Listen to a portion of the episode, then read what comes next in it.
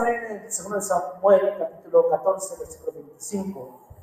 Eh, vamos a ver que hay, vamos a ver a un hombre eh, de la misma característica que usted y yo, humano, terrenal, pero vamos a hablar un poquito quién era Absalón. Ahora sí vamos a meternos un poquito más en la vida de Absalón. En la mañana no, no veíamos, eh, solamente vimos que en la mañana que Absalón es, ¿quién? Era hijo de David y sobre todo, ¿qué, qué número era de su hijo, de David? Era el tercer hijo. Tercer hijo de David. Pero vamos a ver cómo era Absalón. Dice 2 Samuel capítulo 14, versículo 25. Dice, se levantó luego Juan y fue a Jesús y trajo a Absalón a Jerusalén. Mas el rey dijo, váyase a su casa y no vea mi rostro. Y volvió Absalón a su casa y no vio el rostro del rey. Versículo 25. Y no había en todo Israel ninguno tan alabado con su hermosura como Absalón. Desde la planta de su pie hasta la coronilla no había en él defecto. O sea, era un galán. ¿No? Un galán, galanazo. Segundo de Samuel, capítulo 14, versículo 24 26. El último que vimos fue 26. Entonces vemos que Absalón era un hombre que se caracterizaba mucho porque era muy guapo. Handsome. Muy... Eh, yo creo que todas las mujeres querían, imagínate, guapo, con dinero, con reino, un poco rebelde, ¿verdad? Pero, como yo, nada más que él sí tenía muchos carros.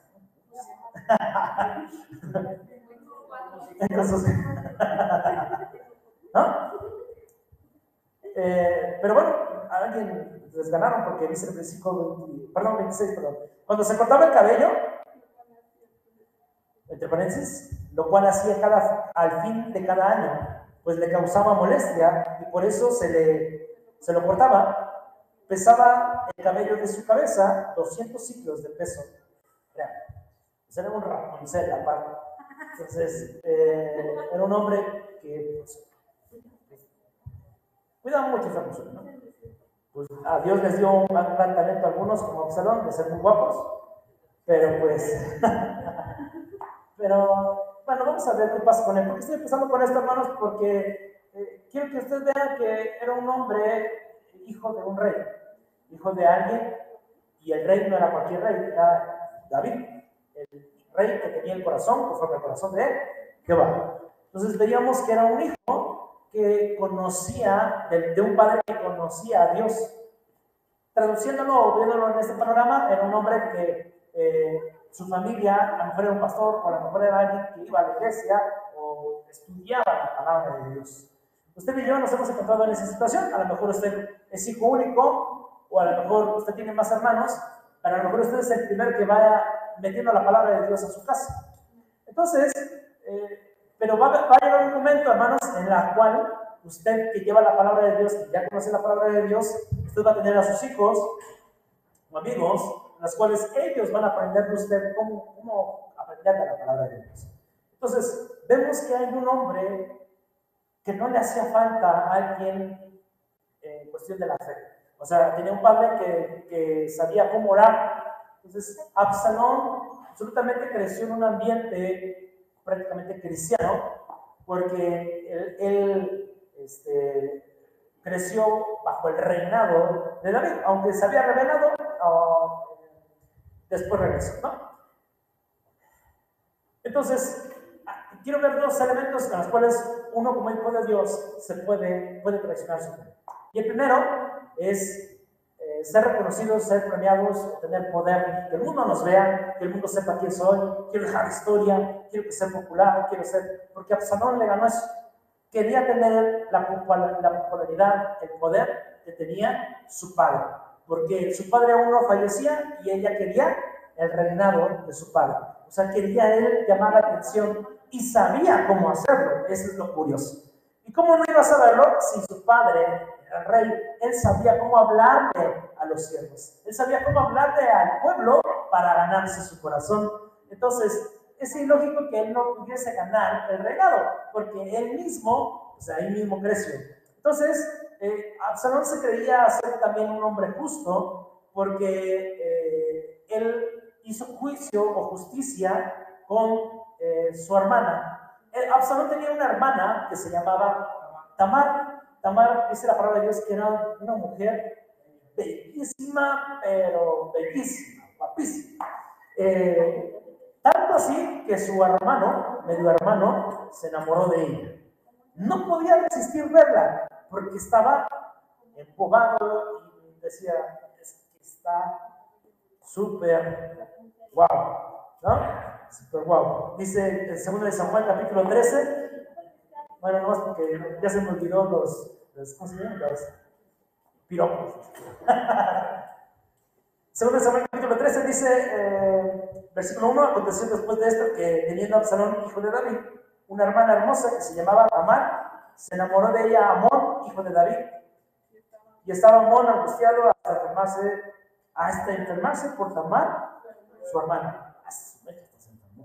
¿No? Tanto, tanto era su deseo. Pero bueno, no vamos a leer todo, le hago el resumen. Eh, eh, pues, le cuenta a un chavo que pues, eh, sabe conquistar a mujeres y este, le dijo, oye, ¿cómo le hago, no? Pues bueno, ¿sabes qué? ¿Qué te parece si te haces el enfermo? subes a tu alcoba y le dices a tu papá que te sientes muy mal y te haces muy, muy, muy malo y le dices, oye, yo quiero que venga mi hermana Tamar, bueno, mi, hermana, y quiero que me haga de comer, que, les, que ahí vea cómo está haciendo los tamales y que está echando la tortilla eso. Sí, porque quería, porque Tamar era una buena cocinera, hacía hojuelas, bueno, así dice la palabra. A lo mejor eran unas quesadillas o hoy le conocemos como sincronizadas a lo mejor. Pero bueno, para hacerle cuenta tan algo, eh, David, su padre, le dice, ah, pues sí, mi hijo está enfermo, pobrecito. Entonces le mandó, oye hija, le darle de comer a tu hermano, ¿no? Bueno, le mandó a su hermano, y pues su hermano, eh, con sus siervos, dijo sus siervos, ¿saben qué hacer? Déjenme a mí solo con mi hermana. Entonces dice que Tamar eh, le dio eh, su comidita al enfermito, y pues de repente el enfermito, ya no estaba tan enfermito, eh, lo, y que agarra a su hermana, la agarró y le dijo Tamar, oye, no hagas esto porque pues, eres, eres hijo del rey y vas a causar una, prácticamente algo no, correcto, porque antes las vírgenes se vestían de vestiduras de varios colores, o sea, en la calle identificabas quién era virgen. Entonces, eh, pues la violó y después que la violó, dice que la palabra de Dios es que Amón luego, luego la despreció, o sea, como que ya quería probarlo y pues ya no le gusta, ¿no? Pues así, lamentablemente, un deseo muy sucio. Entonces, ella va y corre con Absalón, su hermano, su hermano, y le dice, y Absalón dijo, ah, pues no lo voy a. Pues".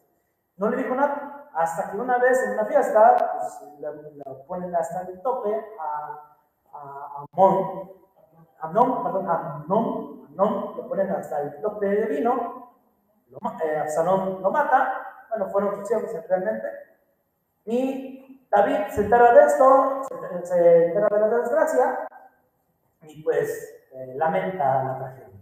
Entonces Absalón eh, lo, eh, por dos años estuvo fuera de Israel porque él había matado a su propio hermano.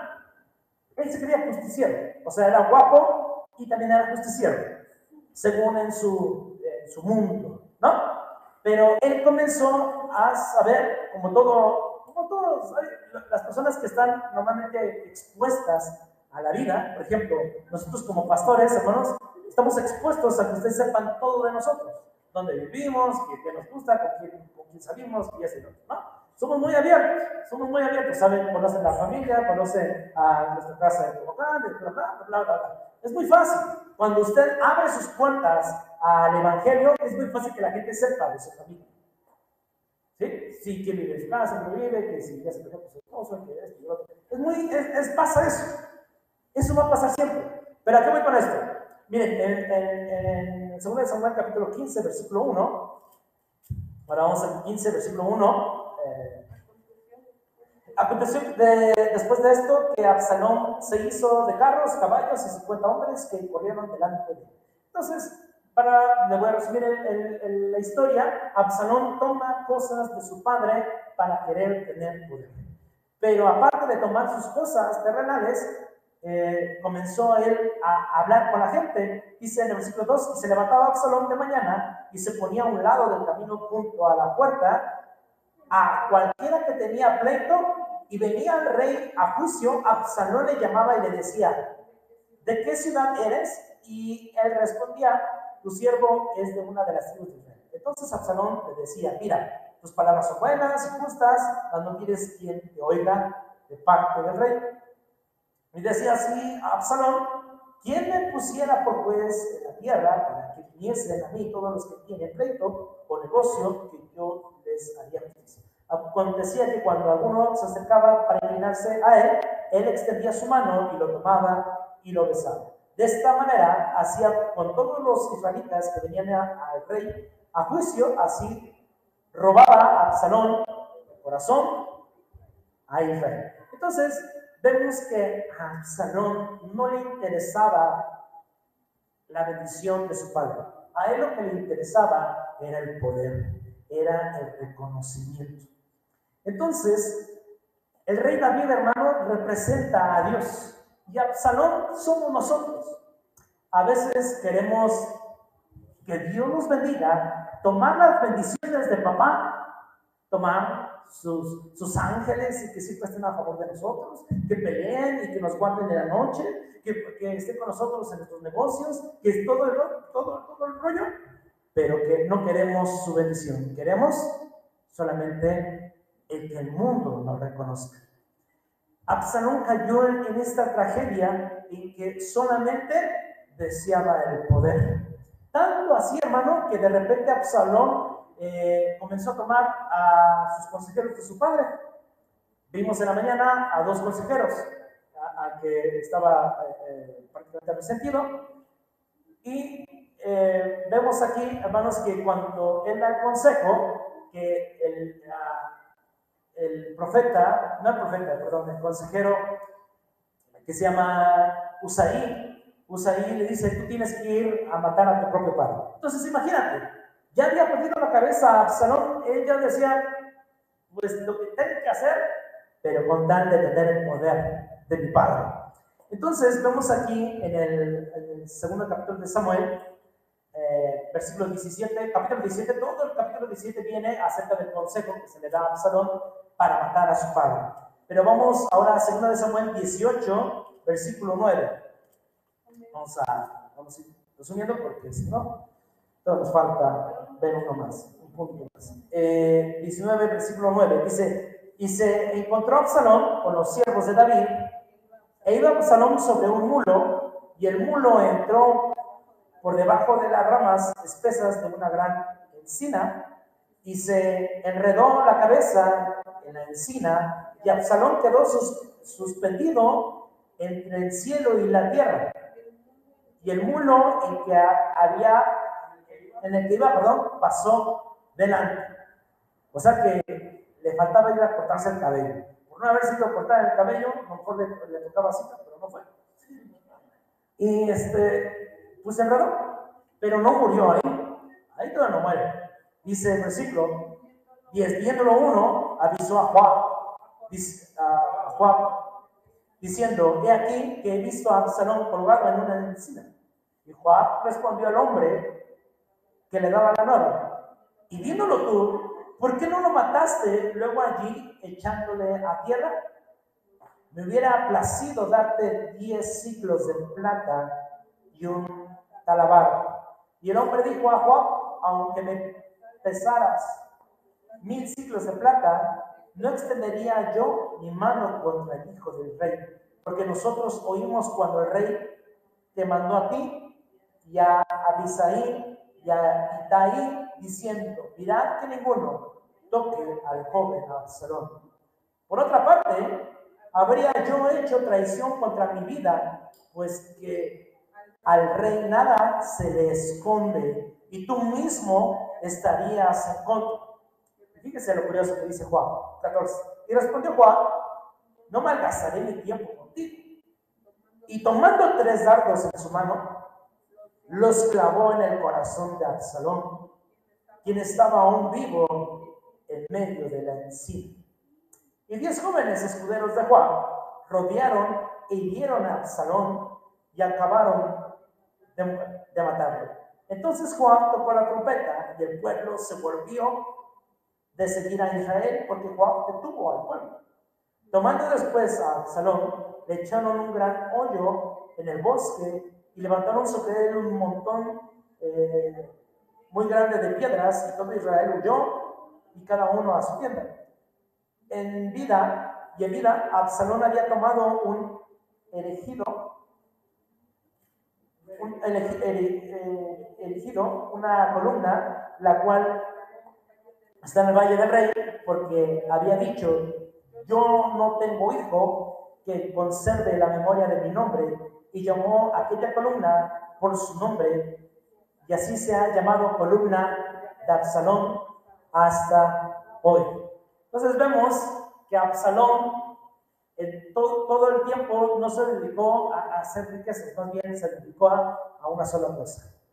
Él prefirió el reconocimiento del mundo que la bendición de él. Y por ese capricho, hermano, él mismo con su saeta murió.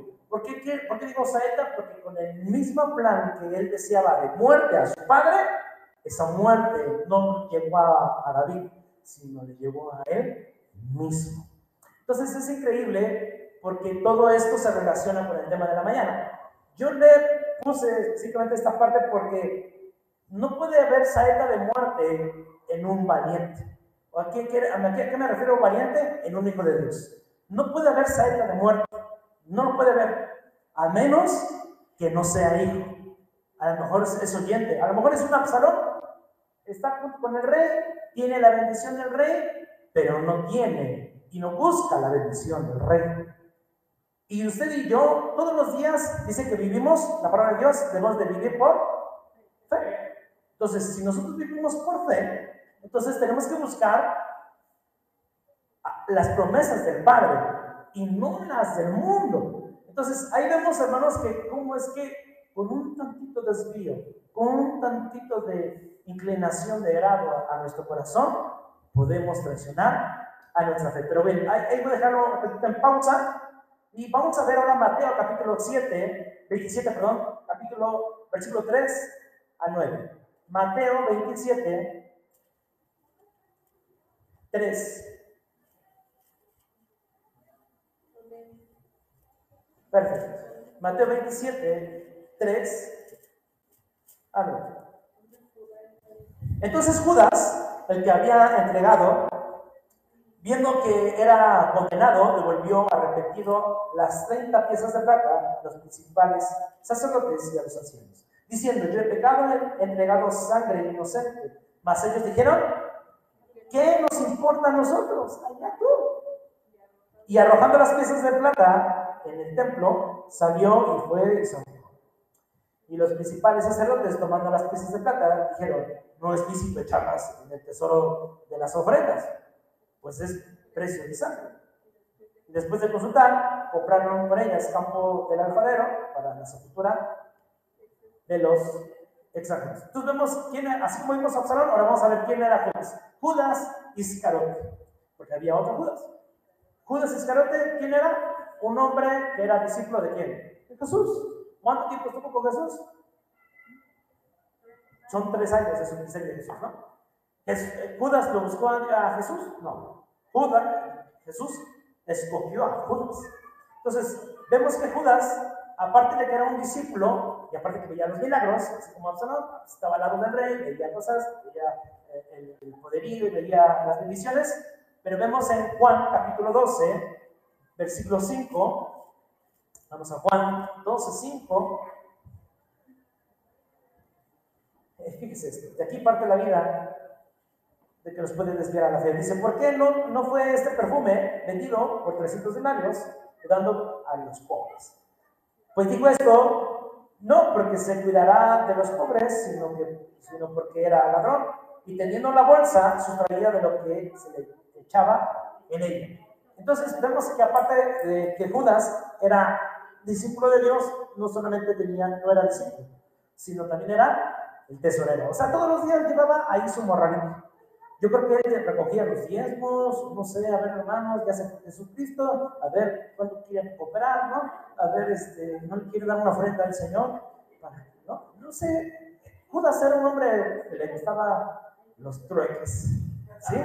Amaba hacer negocios, buscaba hacer trueques o buscaba la forma de generar algo o tener una misión, a ver, oye, yo te consigo una cita con Jesús, pero a ver de cuánto es, ¿no? Entonces, Judas era un hombre muy, muy, muy, uh, ¿cómo sería? Muy, uh, le, ardía el fuego, ¿dónde? Ah, ahorita en una hora puedes ganar mil pesos. A ver, dime qué hay que hacer, ¿no? Entonces, le encantaba, hermano, le encantaba. Donde veía el billete verde, ahí iba. Yo imagino que cuando Jesucristo, recuerdan que Jesucristo en una ocasión le dice a los discípulos uh, que envía a 70 discípulos y les dice, no lleven porra ni espada, que a donde vayan a su casa, este, díganle paz a vosotros, llévenle las buenas buenas. Yo imagino que Judas, quiero que se imagine el, carácter de una persona como Judas. No, pues estos cuates no llevan nada. No, pues yo voy a llevar, les voy a preguntar a ver si querían algo, ¿no? Entonces, él buscaba la forma. O sea, tenía una necesidad, no, pues allá dicen que ya el pan la van a dos por uno. Entonces yo me imagino que compraba, porque él se encargaba de comprar todo, hermano, para hacer la cena, para a donde iban o donde tenían que dormir, él tenía que tener, pagar el hospedaje. Él se encargaba. Era el que, a ver, Judas, ahí, ahí a ver cuánto, cuánto gastamos del, restaurante fuimos allá a ver al sacerdote, ¿no? Entonces, Jesucristo no manejaba dinero, pero Judas sí. Entonces, usted y yo, ¿a cuántos de nosotros no nos gusta la lana? Dinero, pues. No, aleluya, que la cartera esté llena, que, ah, que se, oh, cómo cuesta doblarse, ¿no? De tanto billete. ¿No? Mejor, alguien quiere, ¿no? Y, y, nos sentimos con, esa bendición, ¿no? Yo me imagino que Judas eh, no, no, no, se perdía nada, porque pues, era el que tenía el dinero. Era el único que tenía el dinero. Pero ahí dice la palabra de Dios que aparte de ahí, yo creo que decía, yo, puedo, yo aquí en el morral puros de plata. Y los que son así como que tienen valor menos, pues a lo mejor pues, a esta bolsa, ¿no? Porque él buscaba la forma de seguir llenando su bolsillo. Y, es que la verdad, cuando tenemos una personalidad así, hermano, eh, nos ponemos mal cuando no, ahora sí como que no pesa la cartera, ¿no? O cuando no hay algo que le falta a la ropa, ¿no? Porque a, veces estamos acostumbrados a dinero, estamos acostumbrados. O como que, oye, ya me siento tus zapatos, ¿no? Entonces, no estoy hablando de la vanidad, estoy hablando de la personalidad cuando nos encanta, nos encanta, y digo nos encanta porque buscamos siempre algo que sea rápido, ventajoso, para ganarnos unas moneditas, ¿no? Dios lo sabe y usted, Dios, Dios, papá, tú sabes que vas a decir y todo eso, ¿no? Así lo decimos. Pero el carácter hermano eh, es una personalidad que siempre es ventajosa. Y siempre se justificaba porque era, decía que era de Dios. O sea, decía, esto lo necesita el Señor, esto también, y esto también. Entonces, buscaba la forma en cómo que la gente dijera así. Sería algo malo, hermano, que nosotros fuésemos con cada persona y dijéramos, esto es para la iglesia, ¿eh? hermano. Yo sé que esto vale 100 pesos, pero para la iglesia vale 500, ¿no? Entonces, buscaba que como que el valor como que, como que era para Dios, era consagrado. Es más, lo tocó Jesucristo anoche, se durmió con esta cobija. Entonces, entonces buscaba siempre esa parte. Miren, Mateo capítulo 26, versículo 14. Yo sé que aquí no hay personas así. Mateo 26, 14. 26, 14. Mateo 26, 14.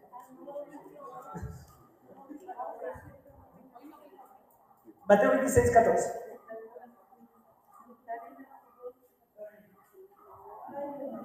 Mire, tanto era así, tanto era su, su, máquina de dinero, que no le importaba hacer milagros, él importaba hacer milagros, más bien financieros, ¿sí? Él no quería, no sé, que le salga la mano, le salga un pie, chido, pero yo quiero algo más, algo que es tangible. Y fíjese que esta, quiero que lea con cuidado esta cita, dice, versículo 14, entonces uno de los doce, que se llamaba Judas Iscariote, fue a los principales sacerdotes y les dijo, ¿qué me, quieres de, qué me queréis dar? Y yo os los entregaré. Yo os lo entregaré. Y ellos le asignaron 30, 30 piezas de plata.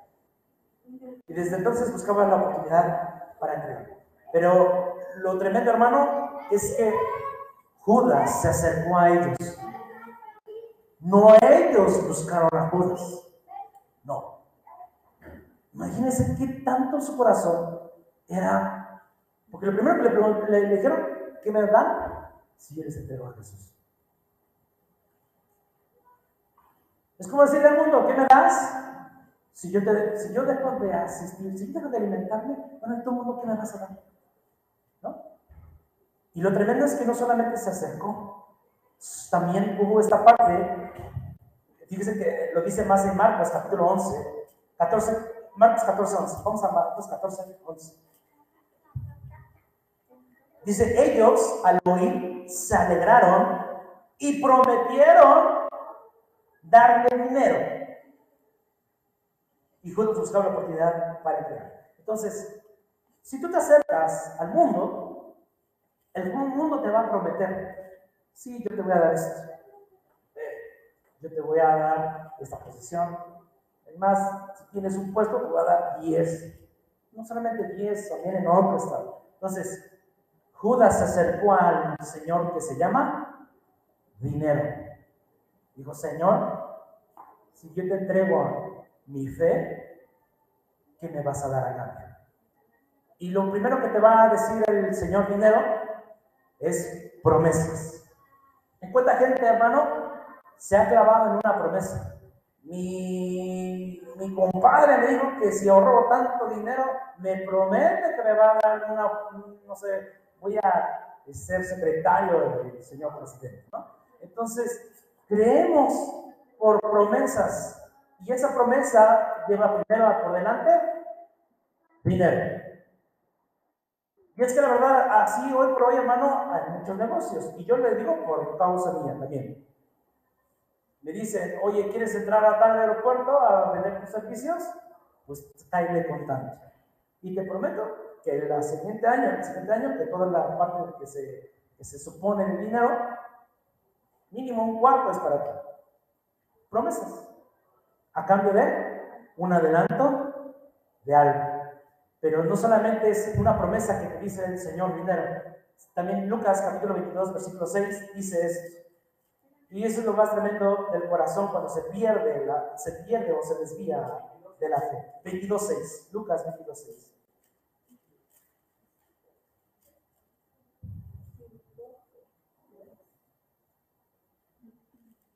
Desde el 5 y 6, dice, ellos se alegraron y convinieron en darle dinero, o sea, le prometieron dar dinero.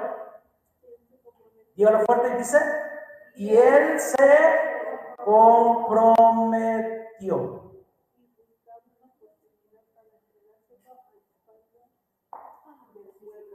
se comprometió. ¿Y por qué no se comprometió con el Señor? ¿No le era suficiente? ¿Por qué no se comprometió a la iglesia? ¿Por qué no se comprometió en ministerio? Ah, porque ahí no hay dinero, ahí no pagan. Al contrario, hay que pagar. Al contrario, los hay que pagar a los pastores y esto y lo otro. El Señor dinero te dice, eso no, eso no, no te genera ganancias, ¿verdad? Y Dios sabe que te hace falta. Y te comienza a dar el Señor, hermano. Y uno, ¿qué cree que hace? Se compromete. Y se compromete uno con el Señor que se llama dinero. Dice, sí, Señor. Te quiero aquí desde la madrugada y hasta la noche. Te queda mucho trabajo. Y el compromiso con el Padre, Judas estuvo casi aquí, ya casi cumpliendo su tercer aniversario con Jesucristo. Pero me entristeció en esta palabra, hermano. ¿Cómo es que Judas dijo? Y bueno, pero dice que se comprometió. Y comprometerse con promesas. Y comprometerse